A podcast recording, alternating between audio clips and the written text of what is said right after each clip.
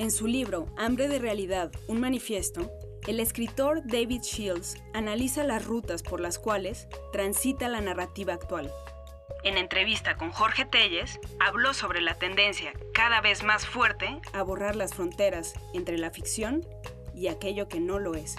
David Shields es un escritor bastante conocido en Estados Unidos. Él vive actualmente en Seattle, Washington, y parte de por lo que es conocido es este libro que se acaba de traducir al español que se llama Hambre de Realidad, un manifiesto, en el cual él elabora la idea de que la literatura está yendo cada vez más hacia la no ficción y el lado de la ficción se está quedando un poco rezagado y mucho más emparejado hacia una idea de la novela del siglo XIX. Esa es como la idea central de, de su libro y se convirtió cuando salió inmediatamente en un bestseller justo por todas estas ideas de intentar una lectura en conjunto de lo que está pasando con la escritura en prosa en Estados Unidos actualmente. Tuvo mucho cuidado y mucho interés en, comunicarme y en contarme de dónde vienen todas las ideas de su libro.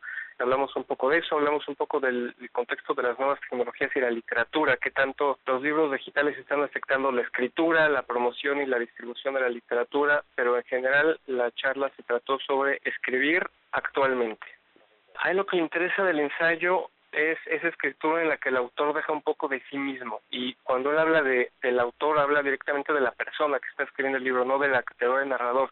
E, este tipo de escritura que a él le interesa tiene que ver con las mezclas entre lo autobiográfico, narrativo, lo no ficticio, la exploración del yo y hacia dónde un poco puede la escritura preguntarse sobre lo que el autor es y hacia dónde va.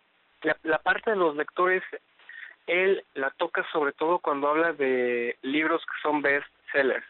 Y cuando habla de lectura, usualmente habla de lectura desde un punto de vista negativo, porque para él los lectores de novelas son esa gente que se dedica a leer librotes gordos que están basados únicamente en la trama. En cambio, los libros que él escribe y que está interesado en leer también tienen que ver más con libros difíciles, con escrituras más cerca de lo autobiográfico y de la de la no ficción. Entonces, de lectura, por desgracia, hablamos poco. Él parecía muy interesado ni que tenía muchas ganas de decir algo al respecto.